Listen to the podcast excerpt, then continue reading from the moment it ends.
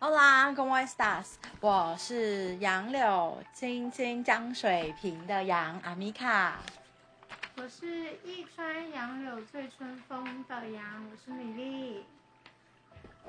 你又忘了什么？不是 杨杨柳如丝，一巧奏一桥奏雨时的杨琴，就是忘了还看稿。自己觉得难记。欢迎来到我们的 Young Mad House 杨氏疯人院。呃，因为今这个礼拜我们妹妹来找我们，然后因为她刚好这个礼拜毕业，所以我们就就是她有一点对于社会新鲜人未来生活的迷惘，还有一些彷徨啊。因为这些姐姐们，我们这些姐姐们都有经历过这些事情，对她压力也很大，所以我们就想说，趁着这个机会，可以给一些社会新鲜人一些经验，包含我们自己的一些过去的个案分享，或者是我们给的意见。当然，这些就是比较主观，你可以给你们参考。但是有什么问题的话，也欢迎寄 mail 来，呃，我们的简介，我们的 mail 在我们的简介上面，也可以寄来给我们，然后问我们的一些想法，或者是问一些参考价值，就是从你们我们的录音听到的话，你觉得可用，也想问的话，你就可以询问。然后，如果有什么议题想要请我们聊，或者是主题想要我们分享的话，也可以欢迎写信或私讯我们。然后今天我们还有一个 guest host，就是我们的纯。嗨，大家好，我是恐怖情人，记得我吗？这个真的每次听都觉得很好笑。就是上一集，如果大家想知道恐怖情人的梗是什么，可以欢迎收听第七集。好，那我们今天先请玉纯分享。哦，呃，纯纯，分享。好哦，我来分享一下我那时候找工作的故事。呃，我是在大四下的时候，呃，我因为大四下大家就要准备进入职场了嘛，大学的最后一个半学期。我记得我那时候三月就开始准备了，然后几乎每天都泡在图书馆里，呃，到晚上八点。我相信应该没，嗯、很多大学生应该没有这么认真吧，自己觉得。然后，呃对，通常都是快到毕业的时候才开始想，但是恐慌可能在三四月就开始，可是会不知道怎么开始。对，因为我三月就开始恐慌了，所以 我三月就开始找工作了。我觉得有时候听到有些人可能，呃，到六月到毕业的时候才在恐慌，我就会觉得，就是因为你还你还没有准备好，你才会这么害怕。对，我觉得就是尽早准备，给自己安心也好。对，那那时候呃三月的时候，我第一个面试的工作是长龙航空，因为我自己有一个航空梦，就是会想要当地勤或是空服，我不限，我就想要在航空公司工作，因为觉得想要让自己的未来第一份工作有一个好的配，或是有一个很好的经历，对。然后那时候他们就公布那个消息，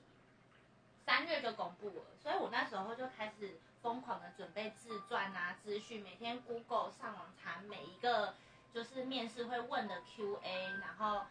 然后请老师帮我改自传。然后长龙航空它的自传，它是希望在五百字以内，它就是要把希望大家把所有的精髓都浓缩在这五百个字里面，就是不要让你有太多的废话。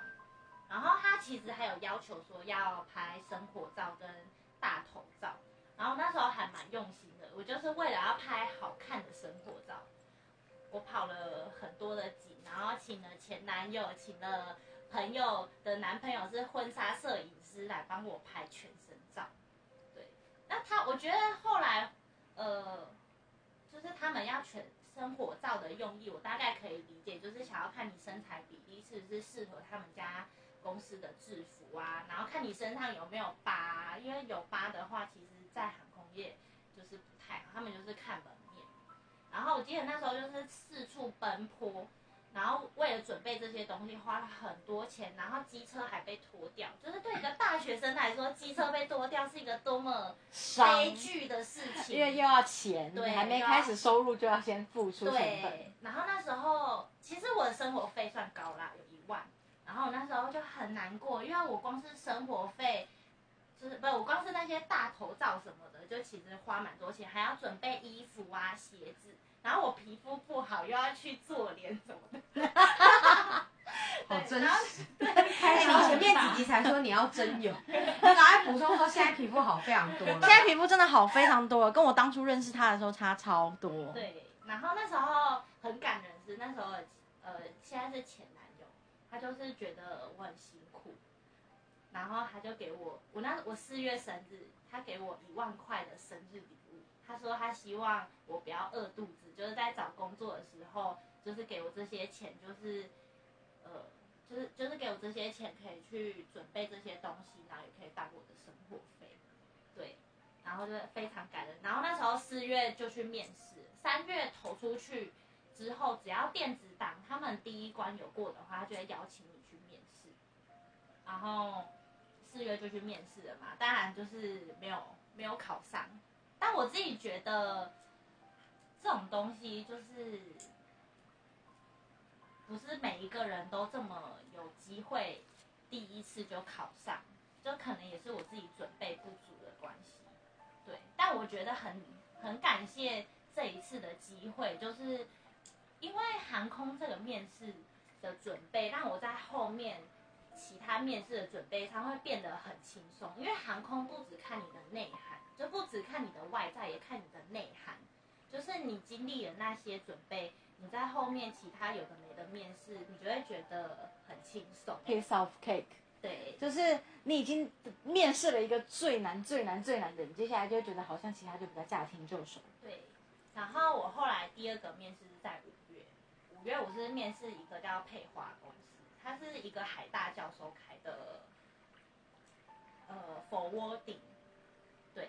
船务报船务对，船务报关，对。但我觉得我有点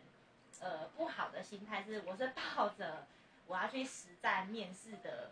就是增加我实战面试机会而去。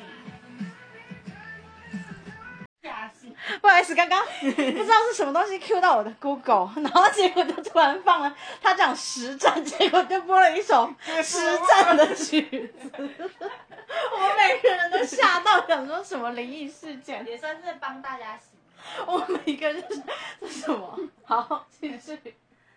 呃，我那时候呃，我觉得我心态很不好是，我只是把这间公司拿来练习而已，因为我觉得这间公司我一定会上。哦，我知道，就选一个低标，然后来看看面试是什么样的情况，然后增加他的应该说增加面试经验，经验面试那应该经验。也他也太轻敌了，因为他觉得说这个应该还好吧，我应该有机会吧。就其实我觉得很多就是求职者在做求职的时候过于自信，因为今天要要这个职缺的需求是谁开的？是公司开的。他知道他想找什么，纵使他不知道他想找什么，他也知道他不要什么人。所以其实你在面试时候的态度，他是最有感觉的，因为你进来之后，他要负责教育你，然后他要负责对你做训练，他就会在这个过程当中，如果觉得说你太有自信，他就觉得那你就不会就是专心听我说话，因为你的是自自你的主观意识太强，太强，所以其实我我觉得有时候在跟那个长荣可能长像你刚刚提到的第一个例子，长荣可能它本身有一些门槛，所以即使你准备的呃很多，那最后可能落榜，可能是因为就是没有达到他们要的一些标准。但第二个的话，我觉得其实就是不这两个这两个经验里面是呈呈现不同的东西。其实有时候面试者在做一次、两次、三次的面试都失败的时候，他会他会不去分析说为什么第一个失败的原因，为什么第二个失败的原因，为什么第三个失败，其实不一样，因为你面试的公司跟你的面试者不一样，但你没有去区分到底哪里不一样，你就只看到哦我失败了很多次，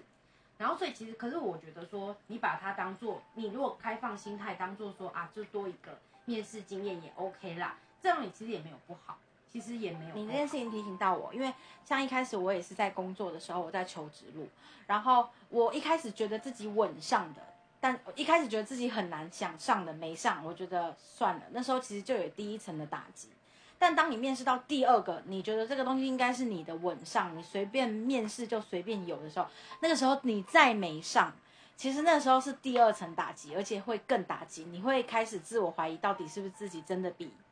其他人还要烂？你会，其实我觉得这这种心态有好有坏。如果你是抱着平常心，真的是去多一份经验的话，那你就第二个面试就不会有一种挫败感。可是当你觉得稳操胜券的时候，但是结果你落榜了，你那时候的打击会比第一个面试来的大。其实有时候并不是说，有时候你的面试失败，不是说你你的能力不好，或者是怎么样，而是说你的态度不好。嗯，所以其实你每一次面试，你都应该要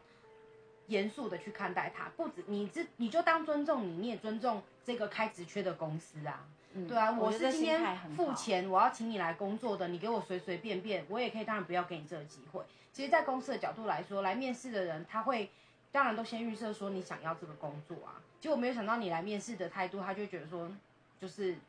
不是他想要，不是他也在找 Mr. Right 或是对，其实找工作的时候就很像找对象，对啊在我眼里，找一份好的工作跟找一个好的对象，其实都是很长久的。然后缘分。我觉得杨琴的意见是可以听的，为什么？因为他现在在工作是有点像是 HR 的那一部分的工作领域，他们看过太多的面试者跟人流动的来来去去，然后对于人这个公司需要什么跟态度是怎么样，包括资料怎么准备，他都有一定的认知跟基础还有观念。好，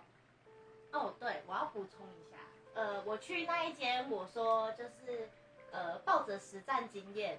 累积实战经验的那一间公司，就是我也是，呃，就是呃，服装礼仪跟面试自传都是有认真准备，嗯只是呃，我是说我会，呃，我会去那间公司面试，但是呃，也也呃，也可以百分之百保证我会上，但是呃。它不是我未来想要心中想要的那对，个就是我我会想要未来就是想要待在那里一年理想的公司，对，不是我想要的生活区，但是就是又想要累积经验而去，对，嗯。我觉得呃，工作啊，有的时候并不是你一直找不到工作，所以绝对不要这样想。有的时候是你自己对自己也有要求。其实说真的，你要面试各种各样的工作，有一百分的、九十分的、八十分的，也有六十分跟五十分的。如果真的要讲的话，六十分及格的工作，其实每个人都一定可以拿得到。可是就是因为你对自己有要求，你的门槛放在七八十分，那同样的那样的工作，你一定要付出更相对的多一点的努力，跟多一点的付出，跟有那样的 class。另另外一方面是还要就是你要愿意等待。对对对，他就真的是一个你要就真的是缘分，你不要觉得这件事情好像得之容易，或者是怎样，他你真的都要平常心的看待这些。有的时候不要你，并不是因为你不好，有的时候面试真的相对主观，人家看到的别人的第一眼可能觉得那个人是对的人，可是殊不知其实你可能才是对的人，可是他们一时之间看的东西，因为面试就是五到十分钟片面的东西，他们没有办法完完全全了解你这个人，只能从你提供给他们的资料、态度跟所有的一切去判断。就在那五分钟浓缩起来，然后对决断说他是不是。其实对对公司来说，他也有五十分、六十分、七十分、八十分的人选，对对就看他，愿不愿意给你这个机会。所以他其实那五分钟也是他在帮你打分数的时候。对有的时候一个工作，那个人在找这个人的时候，他甚至他有八十分的人，可是他偏偏要选六七十分的人，原因就是因为他的态度和可塑性。对，因为像有的呃，像呃，比如说，因为我的我的背景是财税系的嘛，那我们那时候毕业的时候，很多同学都会去四大事务所、会计师事务所去面试。然后呢，他他其实我们之前就有聊过说，大家就有聊过说，我到底要不要有就是小的会计师事务所的实习经验，然后大所才会收我。但其实很多后来有很多大所的那个前辈会来讲说，千万不要去小所，因为其实对于大公司来说，或者是规模很大的公司、有一定制度的公司，他讨厌你被别人污染过，讨厌你被别人就别的制有度先入为主对你已经有被别的制度，就是先先学过那一套了。那比比方说你的你在工作上的行为模式，跟你的判断能力跟思考能力，也许就跟他不符。他们有他们的企业文化，所以他们觉得说有时候会给，也许不是，因为你有时候你面试，尤其是那种就是面试最冤家路窄，你知道有人跟你你在一个面试等待间有五六个人都在里面，对然后大家就想说，就开始斜眼看你看我啊，就会开始打对方的对打量分数，对方，然后什么就觉得说好像我稍微好一点啊，然后什么的，嗯结果没有想到上的不是你，然后你那时候就会更干，想说我明明我扫一眼扫过去，我不相信那个空间里面有人会觉得比我好我好。明明就是最鹤立鸡群出跳到到一个极点，我站那么高，难道你看不到我吗？但其实有时候尤其就是你站太高了，他们就觉得你就是可能你在，因为在公司里面你一定不是最高的，尤其你面试的这个职务应该是很低的职务，对那你把自己站得这么高，人家就会觉得那你就听不进去我在说什么。那你就干脆放更高一点，董事长夫人如何？或总经理的地下情妇，我觉得可以，就是就所以，所以我再放，更高一点所以我觉。得有时候新新大学的新鲜人在面试的时候，你其实，在出出几次的过程，失败都是正常的，嗯，因为他在模拟的心态。对，你你都你还没摸准，就是在这个社会里面，就这个现阶段刚出社会的你，你站在什么位置？所以等你大概一两次面试之后，开始知道自己的位置在哪里的时候，整个心态就会变得比较谦虚。再回来，人家就说刚进职场啊，以前那个学生的自己太屁孩了。为什么你会这样想？因为你已经被打击过，从经济状况没有钱，没有公司愿意让你花钱请你来这点，你就会开始质疑自己，开始反思。对，，就会反思自己。因为在学生时代真的受过的挫折太少，太少。唯一可能会重重打击你的就是每一次在升学的时候报学校，然后啊落榜，我觉得那应该也还好，可是那个并不足以，念书，对对，不足以打击到，要看人，不足以打击到，不足以打击到你。可是真的，当你比较现实一点被打击的时候，你才会开始真正去审视自己到底哪里需要补缺。好，我觉得那个面试就是自己的成果发表，就是呃你前面练习的很多，面试当天就是在审视，这也不是审视啊。我喜欢这个说法成成果发表对，一个社团最后一个总收手验对收，我喜欢这个说法。从小学开始，经过一连串的国民教育之后，然后再到大学接受一个专业教育，其实到大学已经是专业教育了。那这样的专业教育你都被洗礼过，基础教育、专业教育都洗礼过之后，那你自己到底吸收多少，然后呈现多少？这么多年的待人接物跟社会化，你到底社会化的程度有多少？所以其实在这个时候，其实就见验证。嗯，他就是从你从幼稚园入学到大学毕业，你这段时间到底可以怎么样得到什么样的工作，它就是你一个成果发表。好，我们来到了六月，进入了暑假。职场的我自己，我自己那时候是设我六月一定要找到工作，然后那时候五月初也是丢了一个履历以后，六月就是我现在这个公司，一个 D 开头的快递公司。对，我觉得钢琴国际快递公司，对，钢琴就是讲到一个重点，就是缘分。我觉得就是工作真的就跟缘分有关系。那这份工作其实我面试了两次，我第一次面试的时候，因为打字不够快，但是在呃，因为他有笔试跟面试嘛，那一开始是笔试跟电脑操作，我的英文打字不是很快，然后后来就直接进入到口试，就是跟主管面试。其实主管人蛮好的，就是聊一聊，其实都很投缘，然后你也觉得我就是有机会，就是你会不会上这间公司，你心里自己会有感觉。在面试的当下，其实就会有一个谱，你就觉得自己哎六十分、七十分，看对方的态度。，对你就会感觉出来，这一个面试官他喜欢你，他是会给你机会的。结果在结束的时候，这零零总总面试，我面试了两个小时，最后那个主管跟我说，那个主管跟我说，嗯，你下礼拜再来好不好？就是你再来考一次，就是我们再给你一次机会。所以我就隔了一个礼拜再回去考了一次打字，然后后来就进这间公司。所以他其实是面试的时候是喜欢你的，但是因为你的笔试不因为不因为英英法可以再练习啊，就是这种东西都可以再花时间，所以是有机会的。嗯，对，所以后来我就回回去面，回去呃回去考一次，那叫什么英文打字，嗯。然后加上那时候很幸运，我那时候走以前那个 HR 就是也蛮喜欢我的，我觉得大家在跟 mail 就是 mail 或是一零四跟呃 HR 或是跟你接待的那一个人，你都一定要有礼貌，就是对你有礼貌的话，他们会给你机会。我记得我在走前那个接待我的那个网络接待我的那一位小姐跟我说，哎，我们三楼的部门对窗口，我们三楼的部门也有缺一个职缺，你要不要下礼拜也一起来考？所以我隔了一半，隔了一个礼拜回来，我又面试了那个三楼的那一个职缺，对，最后我两个都有上。那一间公司我可以进两个部门，但是一个部门是他要轮班，一个部门就是很稳定，就就是是朝九晚五，对朝九晚五。然后后来回家问家人，家人觉得第一份工作就稳定一点，不要熬夜，所以我就选了现在这一份工作。嗯，比较也是偏向 forwarder 关那种关税、关务防务、船务这种概念没。错，而且刚进去，其实刚进去一开始，我真的觉得你假如已经，就其实如果你要看你自己一开始设的标准，如果是六十七十八十，一旦进去之后，我们就先求有再求好。真的刚进去或者是出社会，不要太眼高手低，这是我给各位新鲜人的一些建议。就是不然的话，这样子会，其实对自己的心态什么都不好，跟表现也会不好。对，就是锁定了目标以后，就嗯哼。勇往直前的做。好，呃，我我们我们其实这样子看下来，其实我觉得每一份工作都一定要投入一些，